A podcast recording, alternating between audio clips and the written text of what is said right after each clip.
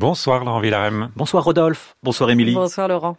Le festival Présence vient de s'achever à Radio France et oh là là là là, c'était incroyable. Bravo à son directeur Pierre Charvet et quel succès public. Je crois n'avoir jamais entendu ni vu un tel enthousiasme général. De mon côté, la leçon est venue de la qualité des œuvres récentes de Steve Reich, la tête d'affiche. J'avoue, je pensais qu'elles étaient en dessous de ses œuvres mythiques comme Teilim ou Different Trains, alors qu'en réalité, ce sont de très belles œuvres, comme cette musique for Ensemble and Orchestra de 2017.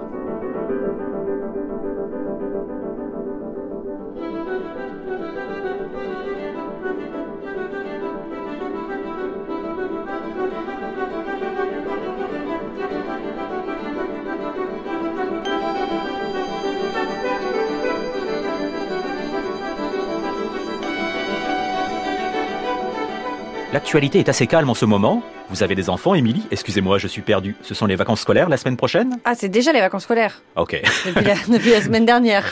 Alors j'en ai profité pour tendre mon micro à des compositeurs et compositrices présents à présence, notamment lors d'une table ronde animée par Arnaud Merlin où les artistes devaient s'interroger sur leur place dans la société et l'action de leur musique. On commence tout de suite par Nico Mully. Nico Mully, est-ce que votre musique est engagée?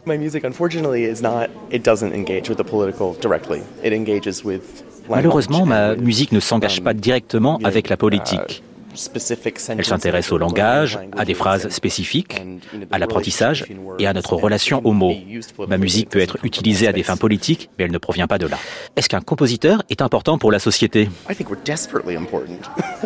Je pense que nous sommes désespérément importants, mais je ne sais pas comment. Je pense que ce n'est pas au compositeur de décider si ce qu'il fait est important ou non. On écrit de la musique, on ne sait pas ce qu'on en fait, et jusqu'à ce qu'on meure, et ensuite on voit. Nico qui avait deux pièces à présence, est donc partisan d'une approche politique sur le long terme. C'est également le cas du jeune compositeur Tobias Feyerabend, qui avait une très jolie création par l'ensemble Next à présence. Tobias Feyerabend, en quoi votre musique est-elle engagée? Je crois que la musique que j'écris, comme un certain nombre de mes collègues, elle appelle un, certain type d'écoute et donc un certain type de partage. Et je crois que ça, c'est un engagement même euh, à la fois de la part du compositeur, mais aussi de la part du public qui est très fort. En fait, c'est une musique qui peut-être nous apprendre à écouter et à nous écouter. Durant le même concert, on trouvait une formidable création de Damian Corendi, compositeur argentin basé à Paris, Desert Bloom, par l'ensemble Next.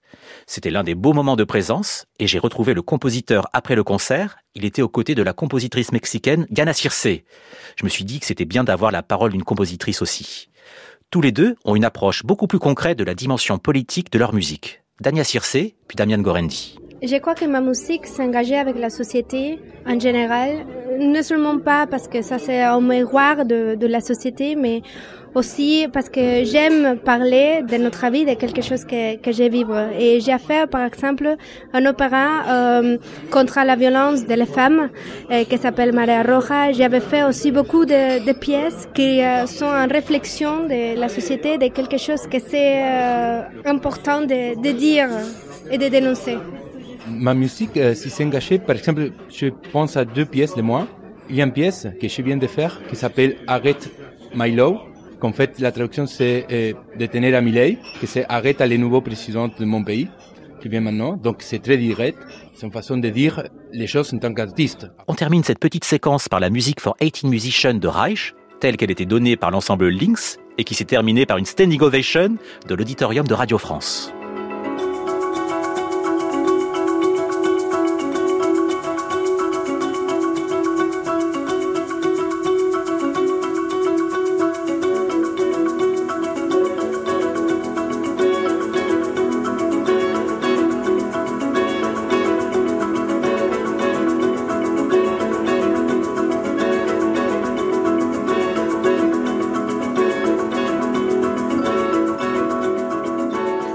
La musique for 18 Musicians de Reich par l'ensemble Lynx dirigé par Rémi Durupt.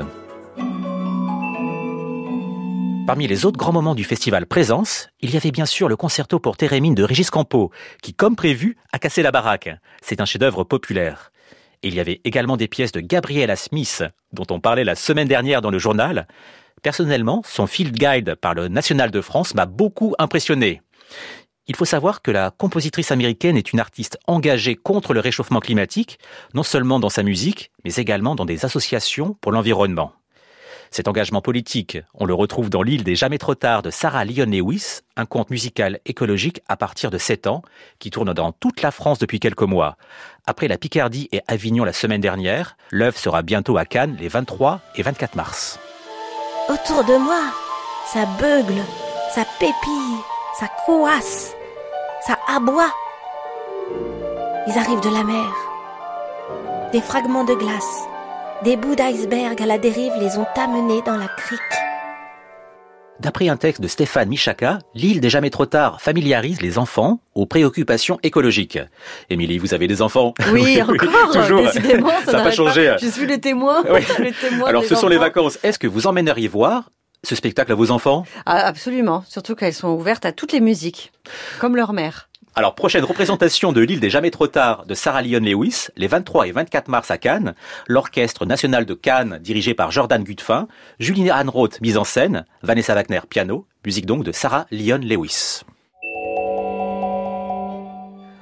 On termine ce journal sur l'engagement par un monodrame lyrique de Daniel D'Adamo qui est donné le 1er mars à l'Opéra de Massy et les 6 et 7 mars à la Maison de la musique de Nanterre. C'est l'ensemble TM+, de Laurent Cugnot qui joue, Gaël Méchali qui interprète et Julie Delille qui met en scène. Daniel D'Adamo, est-ce que vous pourriez nous présenter Hunt? Alors, Hunt est une pièce aussi qui représente un, engagement très très fort et avec euh, l'adaptation d'un texte de Howard Barker qui est un homme de théâtre euh, anglais euh, vraiment énorme, très très réputé dans le monde anglophone. Et son texte est d'un engagement radical puisqu'il parle de l'harcèlement ultime qui peut subir une femme et en temps de guerre et plus précisément une, femme juive dans les cadres de la Seconde Guerre mondiale l'opéra parle d'une histoire sans fin, une histoire qu'on a vue en, Israël, qu'on a vue à la, bande de Gaza, euh, qu'on a vue au Rwanda, qu'on a vue chez moi en Argentine. C'est une histoire qui se répète, c'est une, sorte d'éternel retour duquel l'humain ne peut pas euh, s'empêcher. Et qu'est-ce que la musique peut apporter à cette tragédie sans fin? La re-questionner, la remettre dans l'actualité esthétique, euh, la remettre dans un cadre musical, dans, dans le cadre d'un opéra, et pouvoir le revisiter ou le, y réfléchir euh, ou le repenser en termes de musicaux, tout simplement.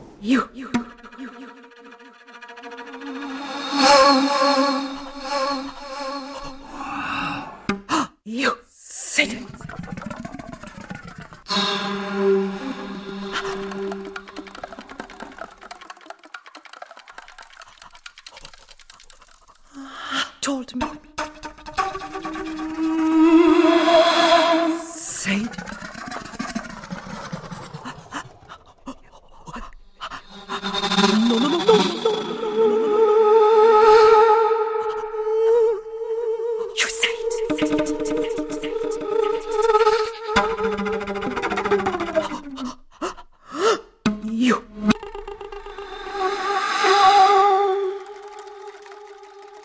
Un extrait du Lips Cycle de Daniel D'Adamo, création de l'opéra Hunt par l'ensemble TM+, le 1er mars à l'Opéra de Massy et les 6 et 7 mars à la Maison de la musique de Nanterre.